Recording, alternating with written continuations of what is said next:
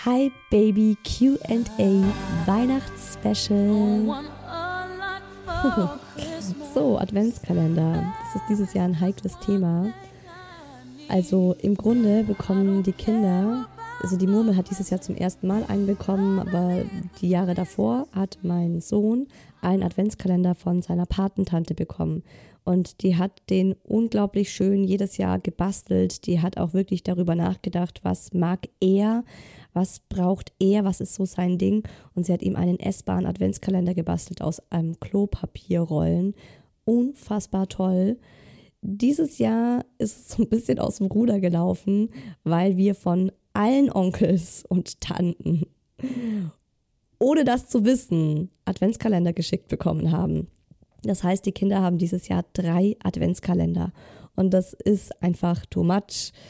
ich verstehe, es ist, ist super lieb, ne, dass jeder irgendwie den Kindern was schenken will. Aber das ist am Ziel vorbeigeschossen. Weil ich finde wirklich, die Weihnachtszeit ist nicht ich mag das nicht, dass es so einfach nur dieses Massen an Schenken und Konsum und dann wird auch das einzelne Geschenk gar nicht mehr wertgeschätzt. Und im Grunde soll es ja auch nur das Warten auf den Heiligabend verkürzen. Und da ist meiner Meinung nach eine kleine Schoki, eine kleine Schoki, auch nicht zwei, auch nicht drei, eine kleine Schoki am Tag vollkommen ausreichend. Und das ist auch das, was wir in den, letzten, in den nächsten Jahren durchsetzen wollen ein Adventskalender, der wirklich sehr reduziert ist.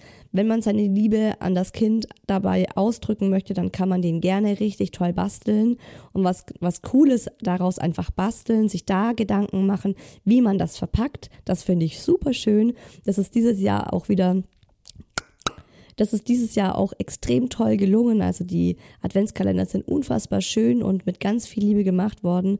Nur man darf auch äh, nicht vergessen, unser Sohn ist Autist.